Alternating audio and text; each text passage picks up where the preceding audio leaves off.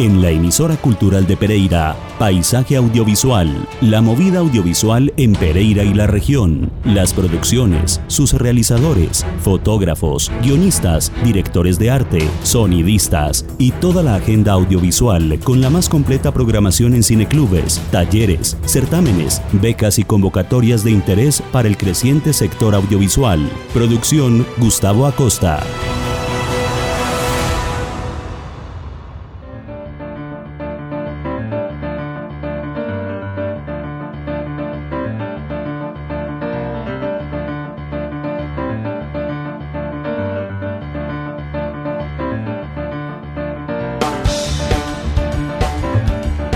Buenas tardes, bienvenidos a Paisaje Audiovisual, hoy nuestra emisión número 88. Esta emisora está dirigida por Mayra Alejandra Aguirre. La Remigio es radio de interés pública y cultural. Los acompañamos Andrés Fernando Alzate en la producción sonora y quienes habla Gustavo Acosta Vinasco. Va terminando el primer trimestre del año de la pandemia 2021. Terminamos el mes de marzo. Estuvimos hablando en días pasados de las eh, la temporada de convocatorias y certámenes como la del Ministerio de las TIC o como abrió FDC y otros em, concursos para que nuestros creadores pues empezaran a mandar sus proyectos. Asimismo empiezan a aparecer las producciones, muchas de desde el año 2020 y que estaban un poco colgadas, empiezan a aparecer en nuestra televisión pública. Y además de estas novedades, hemos venido dando trámite a temas de interés general como temas de cine y género, entre otros. Pues bien, em, tendremos una pausa la próxima semana y nos volveremos a escuchar en el mes de abril, pero desde ya les podemos adelantar que tendremos invitados bastante especiales a partir del mes de, abril y en los meses de mayo y junio. Como viene temporada de estrenos en Europa, pues tendremos una invitada eh, muy especial que hace música para cine y participa en la realización de la música para un thriller británico, pues aquí la tendremos después de Semana Santa. Asimismo tendremos al protagonista del cortometraje El Sonero, eh, quien además es un actor pereirano y, y, lo hemos visto en la gran pantalla en películas de Felipe Aljure y otros. También tendremos el talento infantil porque en este momento estamos encontrando unas grandes actuaciones eh, de parte de, jóvenes talentos formados en las escuelas eh, regionales. Pues bien, todo esto lo vamos a ir escuchando a partir del mes de abril, mayo y junio. Eh, quédense con nosotros porque hoy tenemos un programa dedicado a la poesía y el cine. El domingo anterior eh, se conmemoró el Día Mundial de la Poesía. Em, la poesía, mm, ¿qué es la poesía? ¿En dónde está la poesía? Pues está detrás de, cada gran acto humano, em, detrás de cada creación, incluso en todas las artes y no solamente a nivel escrito. Y obviamente el cine eh, está imbuido y solamente podemos hablar de una gran película cuando hay una gran poética detrás y de fondo en el guion, en la dirección de arte, en la música. Em, por otro lado, el cine está lleno de grandes eh, directores y realizadores y actores que han tenido un pie en la escritura de versos. Pues hoy vamos a unirnos a esta conmemoración mundial eh, escuchando un poco de poesía cuyas temáticas pues digamos, no solamente mm, giran alrededor de las salas de cine o de los momentos poéticos o vitales que nos trae la experiencia de, la cinematografía, sino que también son creaciones que aluden directamente a los grandes nombres de la, de, la, de la cinematografía. Quédense con nosotros para que disfrutemos de esta unión, de esta simbiosis de la poesía y el cine.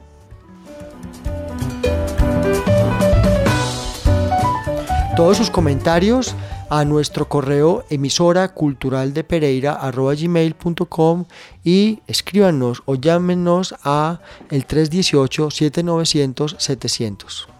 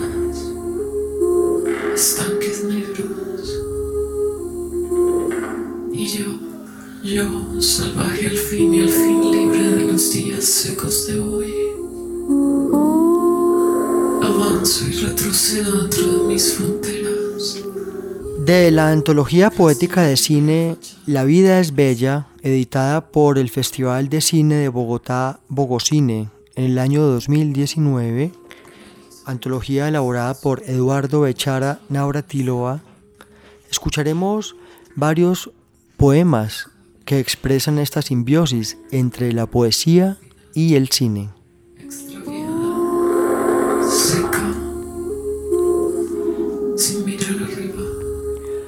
Cineclub Borges. Antes que el hombre, conocí 35 milímetros de Cineclub Borges. Pies ligeros todos los sábados hasta la octava con 27. Almodóvar, Tarantino, Tirsen, amantes furtivos. Lubriqué al sur en la boca de un corazón delator. Las barbas de los chicos tan tiernas como la entrepierna de la Lolita sus cuerpos como esculturas de Kiki Smith en la silletería. Dante Alighieri llevó a Virgilio iniciado en el iris de una pantalla, no por inocencia, todas las lenguas, todos los caminos, en una película proyectada en oídos virtuosos.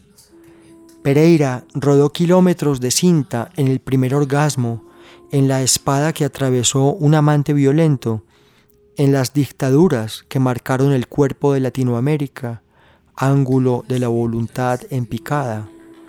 Jaime, Koala, Nelson, Fernando, Michael, 21 años, guardianes de la puerta al séptimo arte en el corazón verde de Occidente. Carolina Hidalgo.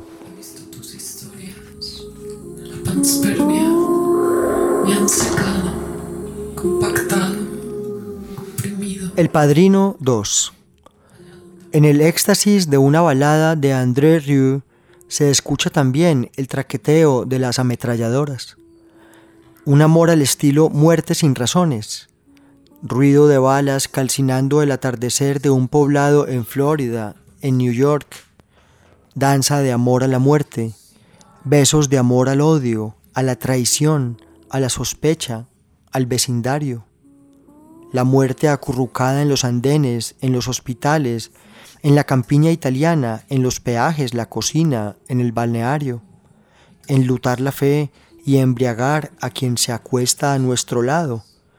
Señor, tenga la bondad de proteger a nuestro mundo. No vaya a ser que todo aquello que usted ama se torne humo, cenizas y deseo. Una mujer hermosa nos sonríe. Un fulano se estaciona frente a nuestro auto hace boom. Mantén cerca a tus amigos, aún más cerca a tus enemigos. de la otra balada del agua que canta Leonardo Fabio Marín.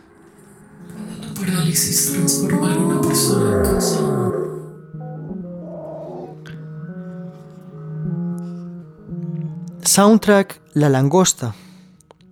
Soy moralmente incorrecto. En la carretera solo escuché carcajadas cuando miraba animales muertos. Soy la hechura de la memoria, cementerio de cuerpos fragmentados por el deseo que siendo fuego solo son cenizas. Cada cuerpo me consume, me abre la herida.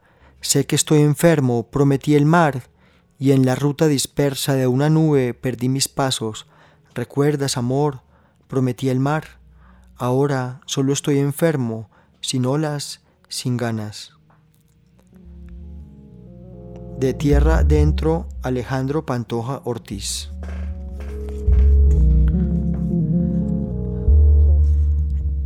Blade Runner 1982. Apreciado Roy, quiero agradecer tu soliloquio de muerte. Todos esos momentos se perderán en el tiempo como lágrimas en la lluvia. Aplausos sinceros. A cambio, te ofrezco lo siguiente. Autómatas rebeldes, levántense desde lo oscuro para hacernos entender que nadie nunca llorará lo suficiente. De 25 Cinemas, Robert Max Stinkist.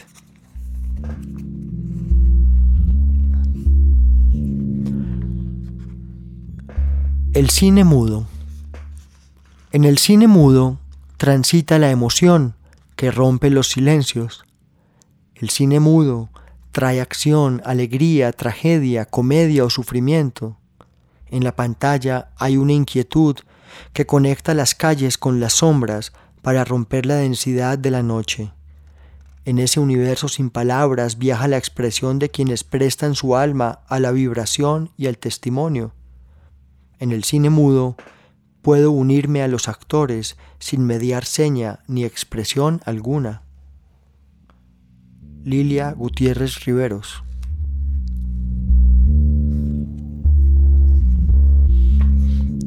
Los extras.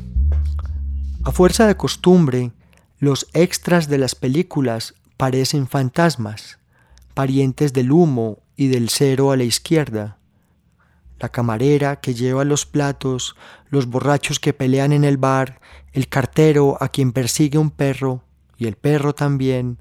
Alguien grita ¡Corte! Los extras cambian su vestuario, toman sus chaquetas, algunos son metidos en jaulas, mientras que otros se cuelgan sus maletines y bolsos y luego todos se marchan calle abajo. De Barrio Blues, John Jairo Juniors.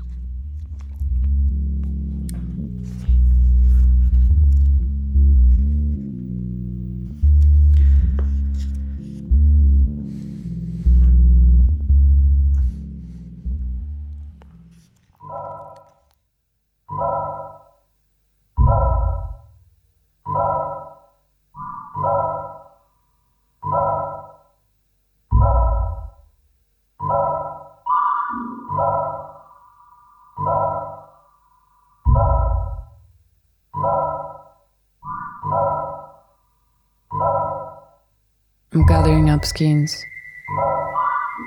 I'm gathering up skeins and blowing them up like balloons.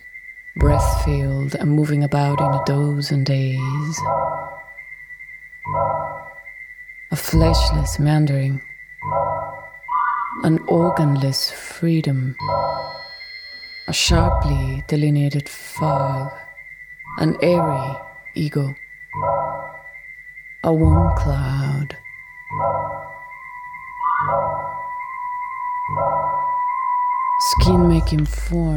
Tarkovsky. Una fuerza inexistente impulsa las fuerzas convergentes. La imagen también es lo que existe por fuera de su encuadre. Fassbinder. Los amantes se despiden y en sus bocas agobiadas solo queda la certeza del amor, otra palabra marchita. Fellini. Todos los que vieron develar su frenética alegría nunca se enteraron de la desazón que a diario festejaba en su inmensa noche interior. De Estela de Sombra, Omar Ardila Murcia.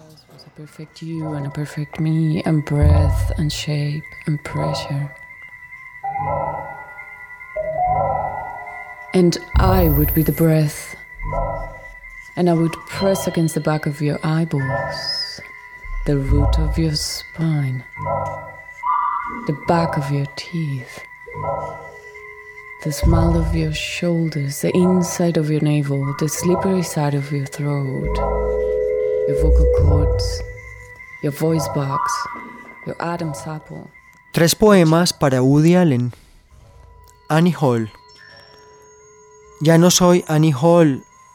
He matado a esta mujer. Ni siquiera soy de Marvel o de DC. Camino mis pasos como en documental. Me narro con esta verdad tan mía, diáfana y certera, sin armar el teatro entre todas las partes que nos miran Solo queda un nudo, una foto fija en la pantalla de una película caduca que, suelto con amor, soy cómplice y criminal de Annie Hall.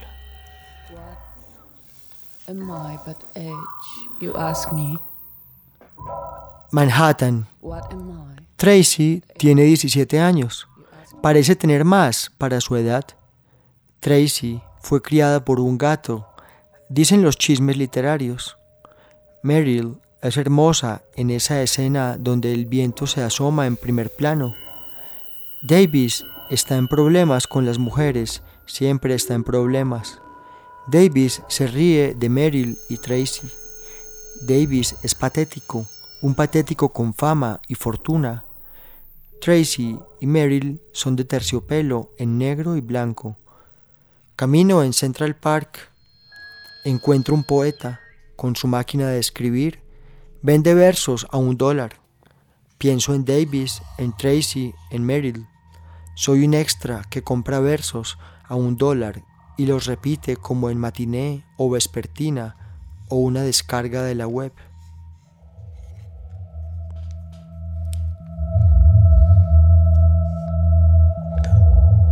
El hombre irracional.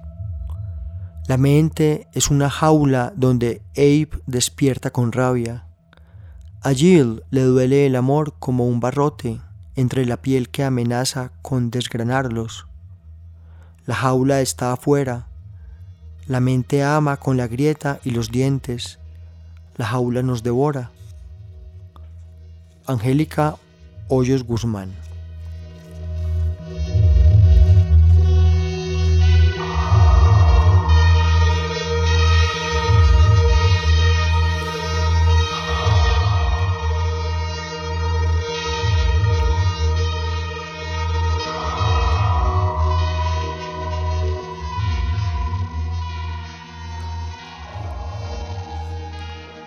Poema a John Casale. Nunca la revista People nos declaró The Most Sexy Man Alive. Tampoco se puso de moda el look de llevar la frente en medidas desproporcionadas.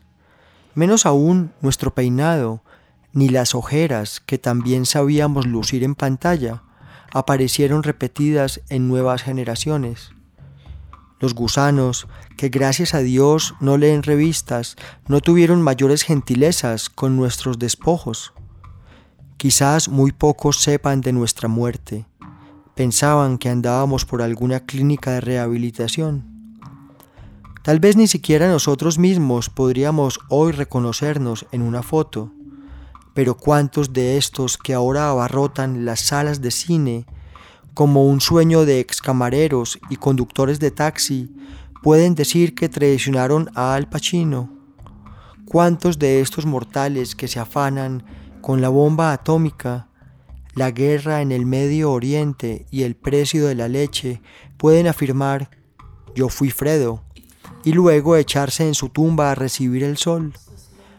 Nuestro tiempo siempre es escaso. Apenas nos acostumbramos a cargar esta piel. Todo el mundo sabe que entre el día y la noche no hay más que un puñado de coincidencias y errores, Tal vez haya más en la prisa de los pequeños contratos diarios que en las grandes decisiones de una historia elevada. Algo como esto de fumarse 100 cigarrillos diarios y cultivar la amistad, sin importar si al gran historiador le resulte familiar tu cadáver o si alguna página en los archivos de la gloria te espera con impaciencia. Algo como esto simple de dejar a balear a Marlon Brando, de echarse a llorar sobre su gigantesco cuerpo como un niño, de robar un banco, de creer que Wyoming es un país, de bailar en una boda con Robert De Niro, de morirte de pronto de cáncer, teniendo tan poca edad. Entre el alba y la noche de nuestras vidas, quién sabe cuántas casualidades nos llevarán al último espejo, cuánta fortuna o infortunio nos aguarda en una habitación, en una llamada telefónica, en nuestros hábitos rutinarios de existir, amar y perder algunos kilos. Cuánto mueve las velas de nuestros sueños, hasta reducir los millones de humanos en un solo que pueda decir, yo fui John Castle y en una clínica de California, Meryl Streep me cerró los ojos y por última vez, sin reflectores ni maquillaje, sin nadie que dijera corte o acción, con la sonrisa más hermosa del mundo, justo antes de mi muerte definitiva. ¿Cuántos realmente pueden decir eso? Julio Alcázar Últimos días de Robert J. O'Hara.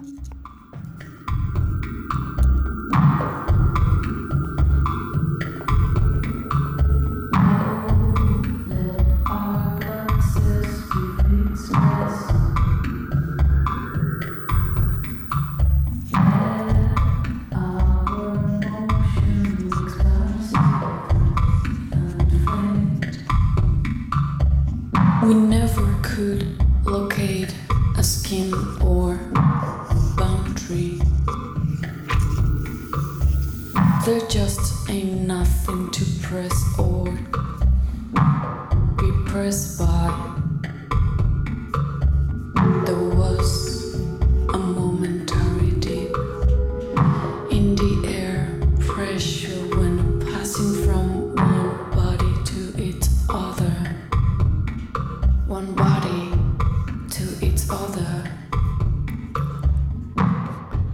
La vendedora de rosas.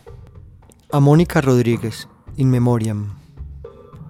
La noche se presentó mientras vendían rosas. Las estrellas lloraron y enmudecieron las arpas. Blanca García Ramírez, la guardiana de la montaña.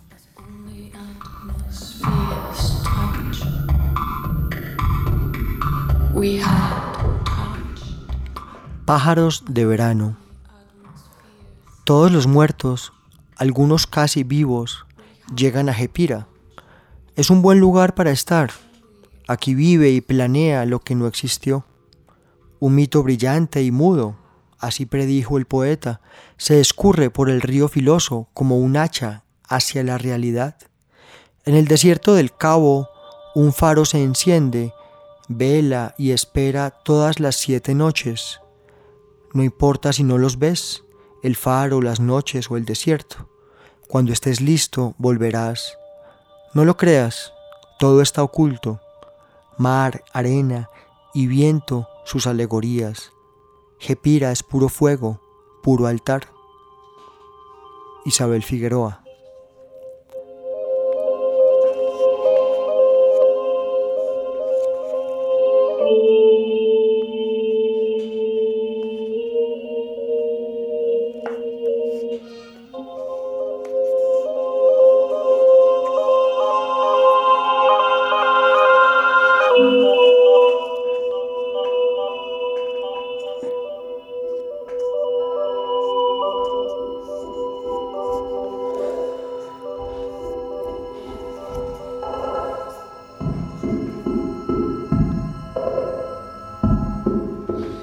El hombre del proyector. Un requiem por el cine.